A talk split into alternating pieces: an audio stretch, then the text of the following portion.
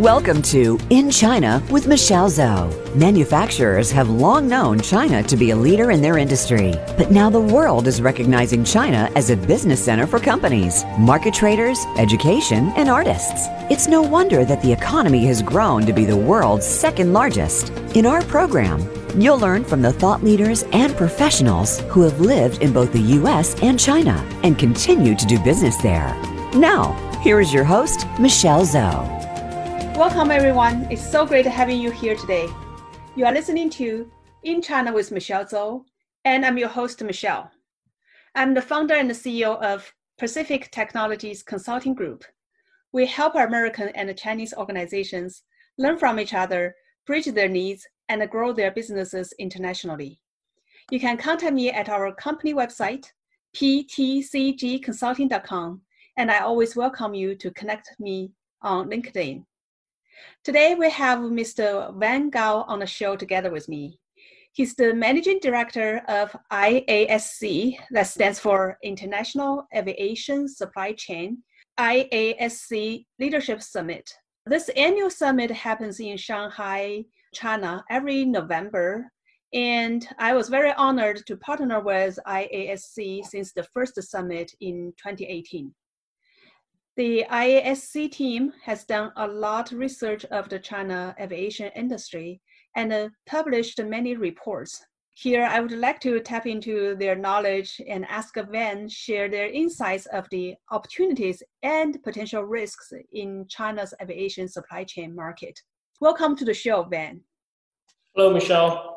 So, Van, could you first uh, introduce yourself and the organization IASC to our audience?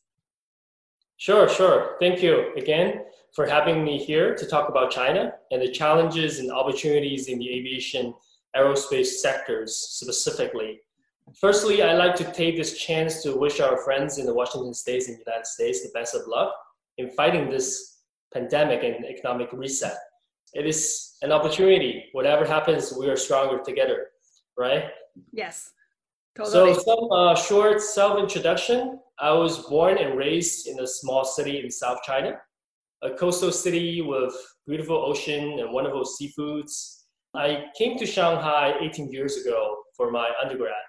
And after graduation, I worked in a United, like US consulting firm, acquired later by the Parthenon Group. My job at the consulting firm was to help multinational companies with their China market expansion, market entry strategies, and execution. And five years later, I joined a US dollar private equity fund called Praxis Capital.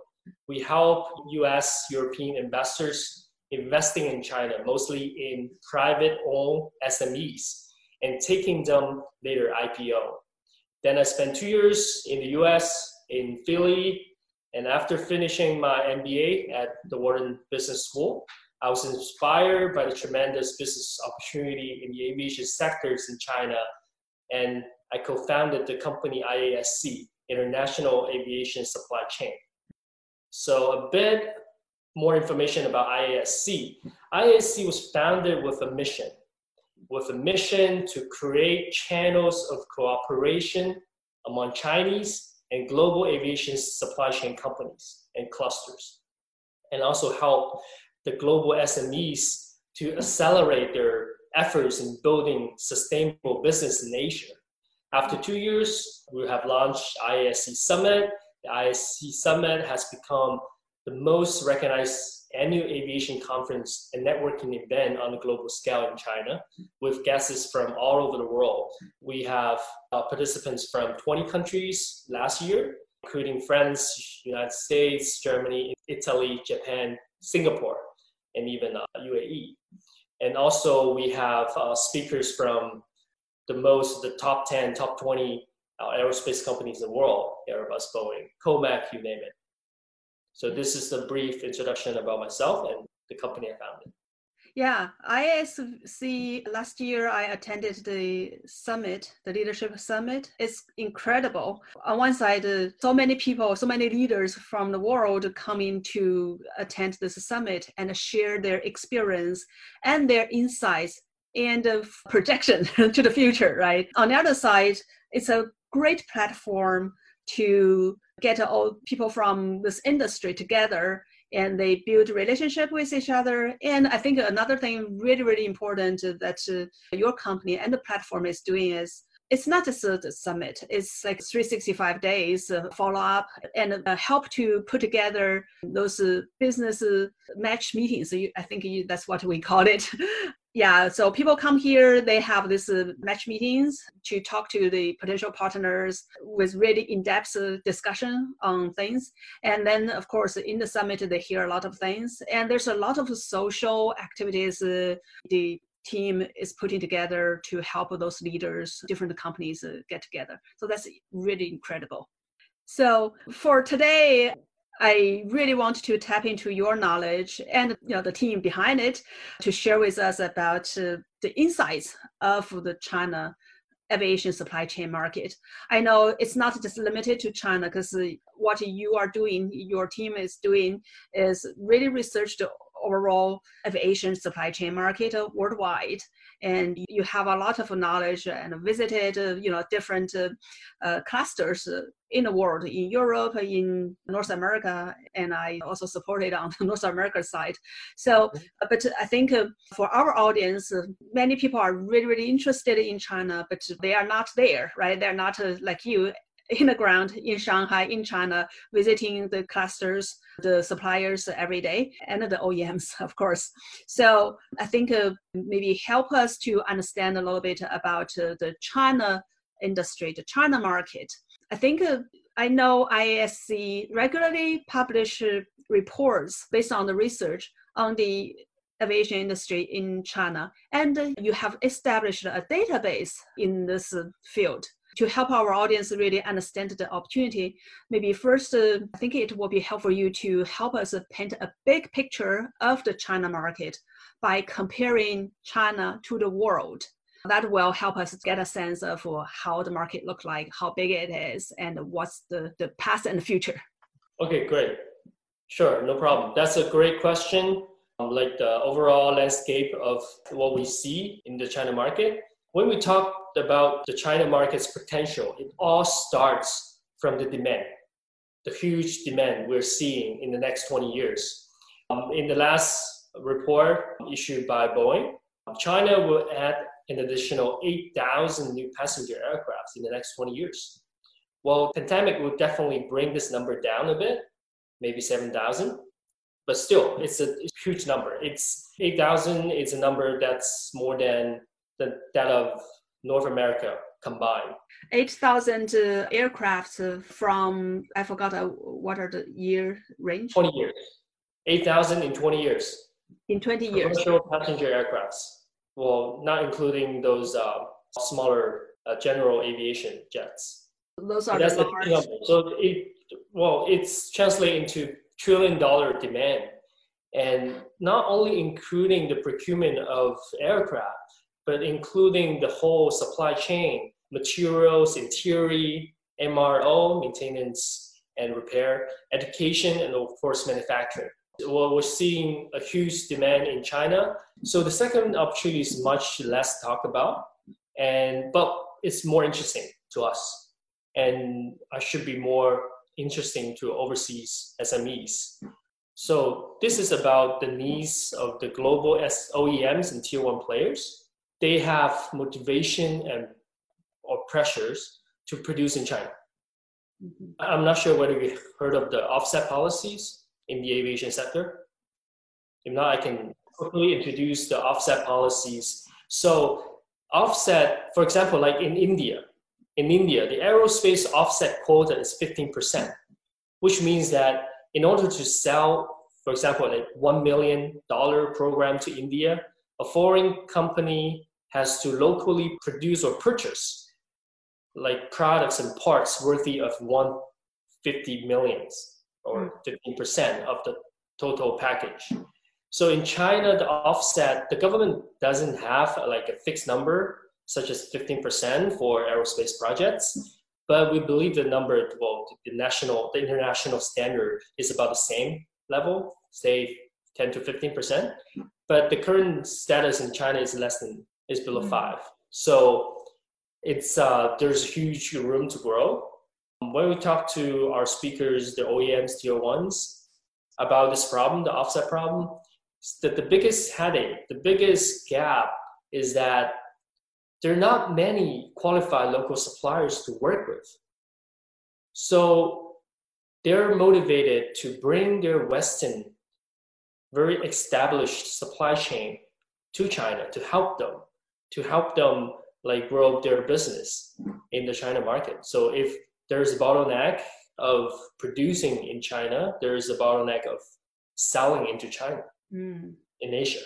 So what I heard from you is if we look at the opportunities, on one side is the aircrafts, mm-hmm. companies like Boeing, Airbus, and the China OEM, COMAC, they are producing a lot of uh, aircrafts. So because the China market needs it. So that's one side. But on the other side, because these big OEMs, they need to build their aircrafts, then it comes with the opportunities for the supply chain. The smaller players uh, who are providing those parts to make the aircraft that you see a greenfield in China because there's a very small number of companies that are in that supply chain today that means a lot of opportunities for overseas suppliers who are not that that big like the OEM, but there are many many thousands thousands of them. They have opportunities to supply to China, either continue with their current buyer the yes, OEMs, yeah, and also potentially China COMAC. Yes, that's oh. absolutely correct. Yeah, that's wonderful. I think that's the big picture. We see the opportunities and we categorize into that. And you also compared that China, the demand of the aircraft to the other parts of the market. China is the biggest market in the future. Mm-hmm. All right. So I think you did a great job in painting the big picture as well as pointing out the gap that exists today now we can clearly see these uh, opportunities, as you mentioned, for our foreign companies in the supply chain to fill in the gap. However, it's not very easy for companies from other countries, foreign companies, to just uh, jump into the China aviation market. I think uh, there are some fundamental things for companies, uh, for the suppliers uh, to understand first, so that they would be able to have a successful business and partnership in China. So, can you help us to understand what are some fundamental issues those foreign companies must consider first when they consider in China? Okay, you are absolutely right. It's not easy. It's sometimes very difficult for a foreign, especially SMEs, to consider the international expansion, to enter a foreign country, territory, without any like preparation and resources. So the IASC, we firstly started the company with the annual summit platform. Within the summit platform, we have the chance to connect with the world's leading aerospace clusters and local SMEs in the Washington State, Paris region, Toulouse, UK, Germany, and so on. So we take the chance to speak with SMEs about their challenges and opportunities, the problems that concern them, going internationally. So there are three fundamental questions in their minds. Number one is where are the business opportunities? Well, we touched on that question a little bit just minutes ago. And number two is where are my local partners? How to identify the right partners. And number three is how to manage risk, how to protect my IP, how to like uh, build a system that can make sure the business goes like smoothly. And the ISC company, the platform, is built like we are we're building our business model around these questions. So this is what we do. Like there's well, if I mean, need me to sum up what we do in several sentences or words, I would say like we filter, we connect, and we provide capital. Filter, connect, and provide capital. Wow. Tell us more about it. Sure, filtering. Filtering essential when I talk to my team and friends and speakers, I always say less is more. Less is more. We have been mapping out China's aerospace clusters. We need to be able to tell our partners, tell our overseas SMEs the right partners, the right areas to get in, the right directions to look at. Well, there are some database in the market they say there are 3,000 companies in China that are involved in aerospace. That's a long list. What we do at IASC is the opposite. We do shortlisting, which means in our radar screen, there are only less than 100 Chinese companies that have the capability and that have prepared to work with overseas SMEs. So we have been visiting 100 companies every year locally, 20, 30 clusters locally, regional clusters locally, meeting government officials, meeting managements of the, those companies and their customers, their supply chains. We are able to do kind of like preliminary due diligence on where are the established comparably established clusters in China and what are the like qualified companies where are the companies and who are they and what they do and how to do the evaluation and, and later evaluation so we talked a little bit about mapping out the cluster for example like hangzhou is for aerostructure suzhou for engine parts zhenjiang for composite shanghai for aircraft assembly so we're seeing emerging clusters and local supply chains already in, uh, happening in China. So it's, it's very exciting. Yeah, uh, I have a question here because of, of, those uh, thousand companies, you shortlist uh, 100-ish, right? Uh, you think those are the ones that are ready or have the capability to collaborate or work partner with the foreign SMEs in the aviation supply chain if they want to work together. So, what are some criteria that you used to screen out the others, and then these are the ones you think are good to go? Okay, well, that's uh, a good question, a tough question. It's uh, quite uh, sensitive for us to disclose our like selection or due diligence criteria. But mm. uh, some, some key points. Some key points. Number one, they have to have the certification certification from major OEMs, like multinational OEMs and tier one suppliers. Uh, number two, they need to get the certification of selling overseas, for example, the Nadcap certif- certification. And number three, they have good records like paying tax, hiring expertise, and when talking to management, they, they know what's going on in the market. They know how to build uh, international connections and work that they have experience working overseas. Mm. So you have your own criteria, at least meet these criteria. You think uh, they are pretty good uh, company or in sound business to go. Mm-hmm. Yes, these are the criteria I mentioned. Uh, is the are the first like first screening process. Mm. We have like much more items to work on. Okay, so at least the IASC is the gatekeeper. That's the word I want to use to screen out those companies. That's why I use the word screen and filter them. Filter, yes. So the second thing we do is connect. After the featuring, we are leveraging the CIIE and IASC Summit platform to connect European US cluster developed clusters with Chinese developing clusters and starting from there, we also organize matchmaking activities for companies from different regions. Mm-hmm. And then it comes down to capital. So you can think of IASC as Before you move to supply chain accelerator. Before you move to capital, I think uh, the clusters you mentioned very briefly about this. And so tell us a little bit more about uh, you know in china how those clusters are formed and they are in different cities spread out in china for some people trying to really understand this uh, mm-hmm. dynamics of this aviation industry even though it's just uh, emerging. Give us uh, some ideas on well how it is located and how it is formed and what's the role the government is playing in that because it's very different in many other countries. Okay. Well that's a very complicated question. I'll make it simple. So when talk about clusters we really need to look at for foreign companies for especially smes really need to look at where the big guys are mm it's really difficult for a region to claim itself a cluster without any landmark or cornerstone companies. For example, like Suzhou.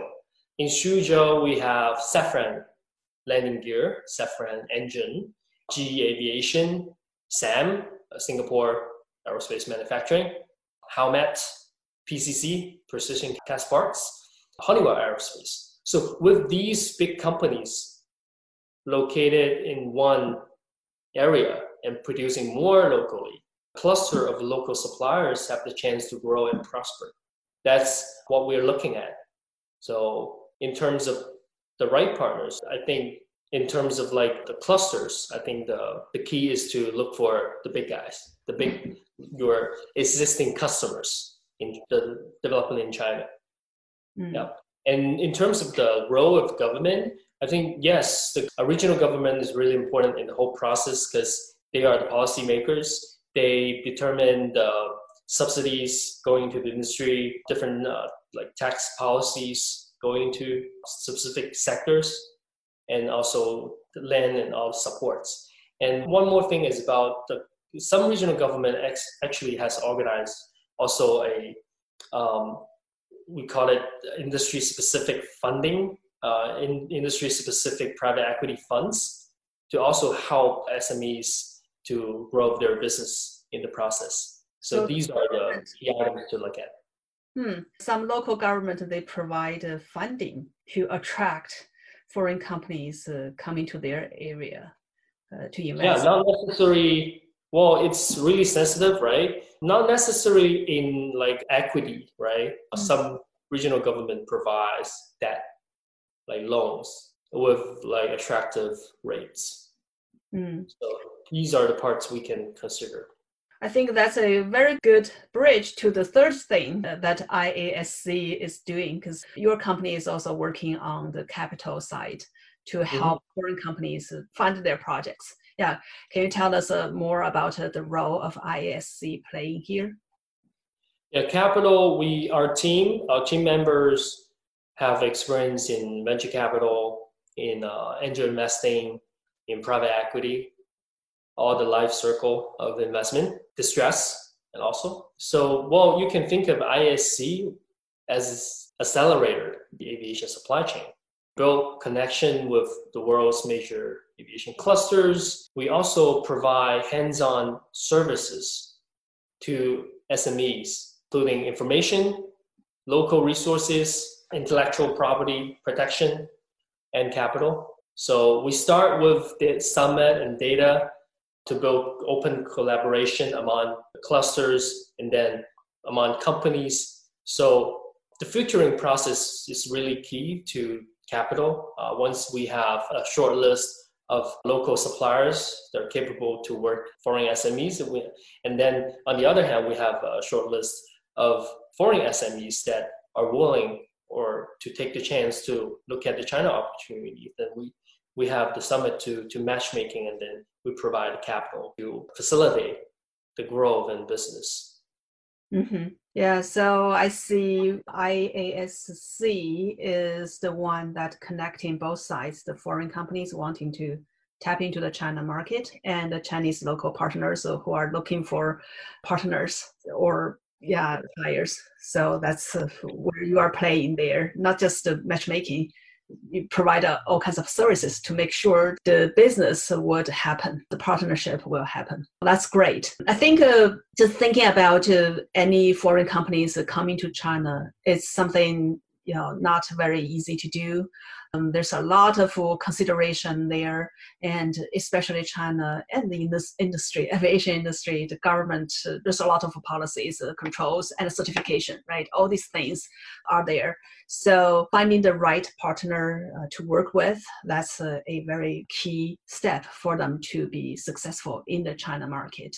Now, just thinking about our audience, people, some of them are in the aviation industry, are the ones thinking about someday that they want to test the China market or find ways to do business in the China market. Based on your understanding of the market and all this research you've done, what are some advice that you can give to our audience who are thinking about this big market in China can it do to control and reduce the potential risks when they come to this market or consider their market entrance strategy?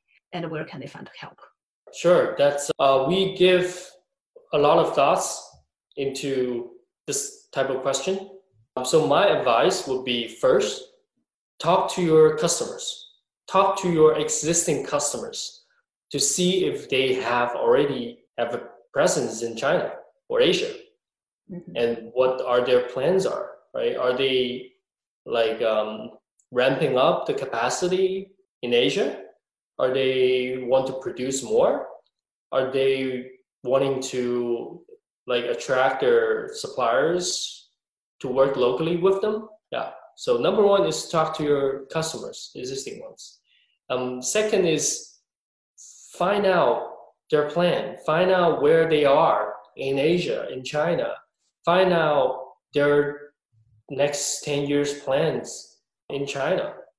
And the most, well, the risk when we see like different like market entry strategy, the risky ones are the ones that are saying I am gonna f- just get into the market. So this is very risky. The safer or more durable approach is to grow with your existing customers in international expansion process. So what you are saying is uh, follow your existing customers. If they expand yes. to other countries, then you know you may consider yeah, that's the place that you want to expand to. Mm-hmm. Yes, yes. And second is to find local partners that have already built the connections with local customers. So going back to your previous question about selection criteria of local partners, another criteria, very important one, is that whether they have already tapped into or the AVIC supply chain. They've spent a lot of resources, time, and expertise getting there. So you don't have to do it again, right? Mm-hmm. Don't have to waste resources for the foreign SMEs. Mm. So the local partner, they are the salespeople. they already have the customer relationship. So you come here, bring your expertise, uh, the products, the technical expertise, and then can just tap into that uh, sales channel they already have. When we talk to the local suppliers, they also have the needs to partner with overseas peers. They have the certification, they have get into the supply chain, they're selling to the foreign OEMs, tier ones, also to COMAC, but they still want to expand the business. Mm-hmm. They come up, well, they are facing difficulties in sometimes when the customer have a request they, they cannot fulfill because of lack of expertise and knowledge. So mm-hmm. they need to kind of um, build up their capacity at the same time, the expertise. Mm-hmm. So if some SMEs they they don't want to have a joint venture with a Chinese company. They just want to have their 100% share of the company so that they can control everything. Is that a feasible approach to enter into China for this aviation market? Okay. Well, it depends, right? It's always case by case assessment. But uh, in general, in general, it's easier. It's easier path to consider joint venture because mm-hmm. well, in my as I mentioned in my consulting career, I work a lot of uh, with multinational companies coming to China. Joint venture is always the, the smart choice to leverage your expertise in the local business development channels. Okay, so you highly recommend a joint venture type of approach. Case by case, but um, it's always good to consider this uh, possibility. Okay, well, that's great. Really hope next time we can really dig into the clusters you mentioned in China and show us the map of these different um, clusters in China, what their strengths is, and um, what are the big guys in those clusters. In this way, this can help the suppliers get uh, at least a first uh, assessment of the China market. They know, okay, these are the places I should target to. That's something for our next uh, session. Before we end this call, I think it would be really helpful if you can share with us how people can reach out to you or IASC if they have questions or if they want to get more information. Yeah, sure. Feel free to connect us via Michelle.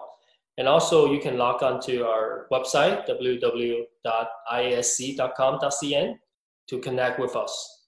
Great. Well, thanks so much for today's uh, show. And yeah. I learned a lot from you. And you also have done a great job to paint the big picture and pinpoint the gap for our audience, as well as pointed out the approach. Today, we have talked about opportunities and the risks in China's aviation supply chain market. I want to thank our audience for being here with us. You are listening to In China with Michelle Zhou. Talk to you again next time.